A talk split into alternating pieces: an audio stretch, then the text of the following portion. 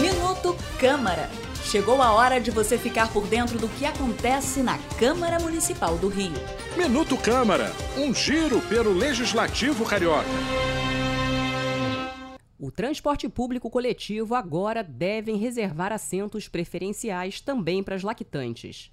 Uma lei aprovada pelos vereadores do Rio e que já está em vigor determina que as empresas de ônibus devem inserir nas placas de assento preferencial o laço dourado, símbolo da importância do aleitamento humano, seguido de uma breve descrição de que este símbolo se refere às pessoas lactantes. Uma das autoras da lei, a vereadora Thaís Ferreira, refletiu sobre o significado da sanção dessa lei para as mulheres. E garantiu assento preferencial para as pessoas que estão no processo de amamentação, para as pessoas lactantes, também é ampliar o direito das pessoas trabalhadoras que lidam com as múltiplas jornadas, com as tarefas exaustivas e ainda assim precisam nutrir as nossas crianças. Garantir dignidade desde o começo da vida é extremamente importante e passa também por aquelas pessoas responsáveis pelo cuidado sendo valorizadas a partir das políticas públicas A vereadora Mônica Benício também é coautora da lei. Eu sou Ingrid Bart e este foi o Minuto Câmara.